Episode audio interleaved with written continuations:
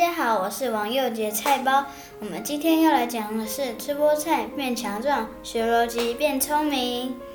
那讲到逻辑是什么呢？它是一种很重要的思考工具。那讲到逻辑，我们一定会讲到思考。就让我们来做这个部分的想一想吧。当然，你会想要针对一件事情去思想，然后会有一个小小的目标。然后，如果你需要达成你那个目标的话，你会用到各种的方向，还有案例。你还需要去观察那个案例，或者是你亲自遇到的事情，不一定要是以前的案例。然后经过判断、推理来完成你的目标哦。再来，我们要讲的是解题，我们要想。想着要解决一个问题，当然你要想出一个好的解决方案，经过实验找到一些方法，但是这个方法不能是先抱怨，然后你需要先检讨跟确认这个问题的本身，然后再经过修正，就可以达成你的解决方案，然后再把问题解决掉喽。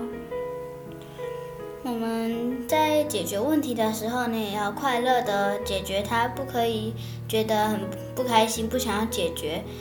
要有一个内在目标，但是你不能不接受自己，因为你不接受自己的话，你的问题会很难解决。当然，第一步是先接受自己，然后第二步先尝试。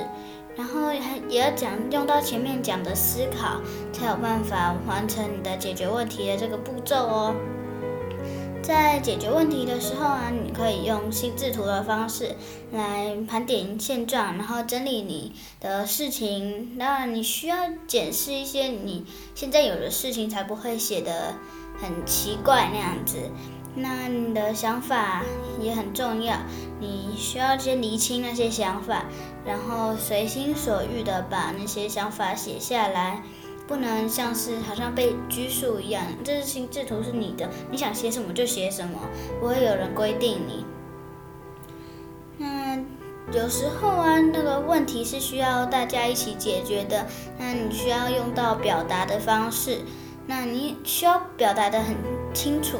那尽量是完完整的表达它，但是时间太少的时候才会用重点，重点式的。那你需要有耐心的把这件事情完成，然后可以运用五 W E H 的方式来表达出你的这个问题。然后你在做一些事情的时候，你要有排序，要有顺序的做好那件事情，才不会。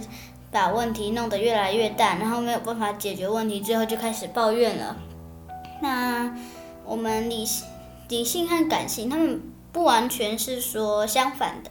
他们有有时候是感性，比较像是人有感感觉，就像是人和机器人一样。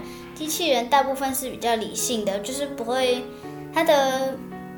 感觉就是说不会太有感觉那样子啊，感性的话是比较有感觉的那种人，就是比如说看了一部很感人的电影啊，那感有感比较感性的人就会觉得很想哭那样子，但理性的人就会想说哦就这样子，然后呢，然后就比较不会有感觉就是了。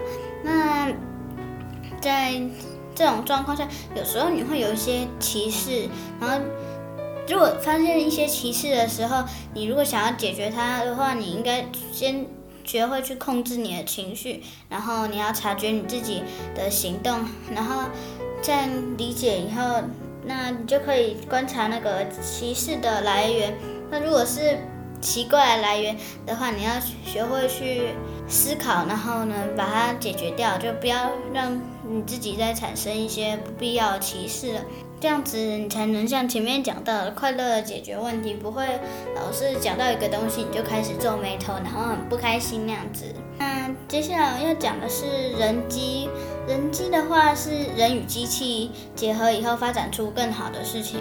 机器可以让人变好的部分是像是说数据啊，像数据这种东西，数据它是透过分析以后可以了解了解一些机器的部分。那在人人的应用之下，数据也是很重要的。那讲到机器也会用到迭代，迭代的方式可以让人做事情更有效率，可以一次一次的改进，以后做出一个很好的事情。那有时候工程师他在设计城市的时候，他会有一个定义，然后跑会依照这个要要就是依照它的定义来找出一个结构。那他工程师也会需要分析出那个机器的属性，还有各种城市。那需要用到一些框架，然后最后人也可以知。透过累积一些知识，然后了解机器，然后人自己也可以变得更更可以去那个去变得很聪明，然后也更会做事情。那最后我们要讲的是工程师的部分。工程师刚刚有讲到，那但是呢，万万没有想到的是，工程师其实跟逻辑是很有关系的。逻辑最适合做的工作其实是工程师。那工程师的话呢，需要有一些创意来设计城市。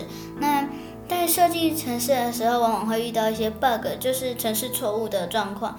那你当然是需要先检讨，然后改正你的城市，然后再经过继续的积少成多，来经经过各种的像刚刚讲到的迭代，就可以慢慢精进，然后变得越来越好。